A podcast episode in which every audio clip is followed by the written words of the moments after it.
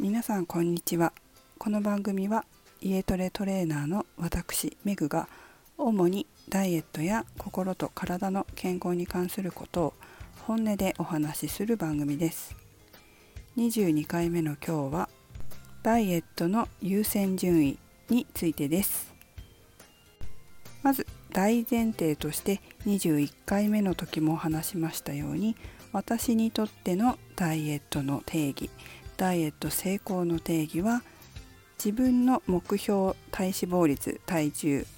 それから体型に向かってずっと、まあ、何かあったとしてもずっと痩せ続けて目標に達成しそこをキープすることになります。今日はそこを踏まえて聞いてくださいね。私がダイエットを指導してえずっとうちに来てくださってる生徒さんっていうのは大きくリバウンドはしません。すごくたくさんね1ヶ月に何十キロとかっていうダイエットは私はさせないんですね。でその代わり自分の生活習慣をしっかり変えてリバウンドしないようにしていくということをすごく大切にしています。その際に、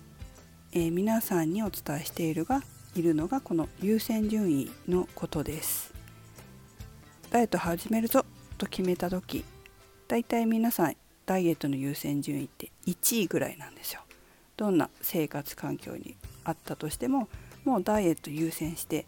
えー、何が置いても頑張るみたいな感じなんですけれども日が経つにつれて優先順位が下がってくることがあるんです。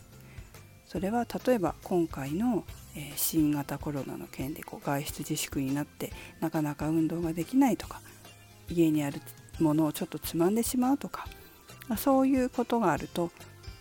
優先順位が下がりやすいですよね。あとはストレスがあるとか悩みがあるとかいった時にダイエットしていることを忘れたりダイエットしていることを棚に上げて、えー、食べ物を食べてしまったり食に走ったりしませんかね。その時って食べることの方がダイエットよりも優先順位が上がっているわけです。それですとなかなか、えダイエットには成功しないですよね。もちろんたまにはあるかもしれませんがそれが何回も何回も続いていけば体重が減ったり増えたりを繰り返すわけです。この場合って本当はすごくメンタルが重要になってくるんです。メンタルが関わってダイエットがうまくいったりいかなくなったりほとんどの人がそうです。忙しい時もそうですね。ダイエットに使う時間がないとか食べ物食事の時間が不規則になったりとかそういったことがあるかもしれません。ですが本当に痩せ続ける人っていうのはそういう時でさえダイエットの優先順位って高いんです。何としてでも痩せようと思うわけですよ。まあダイエットだけではなく美意識が高い人もそうだと思います。何としてでも自分の体型をキープするって思ってます。皆さん。なので悩んでるから食べ物を食べたい。ダイエットはいいや食べる方が優先順位が高いってならないんですよ。ここが非常に重要なんです。メンタルコントロールですよね。さあ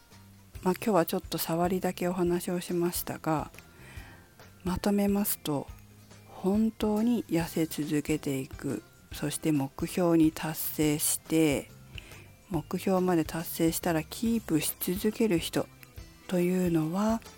いつも美やダイエットに対する優先順位が高いということです。そこを今日は覚えておいてください。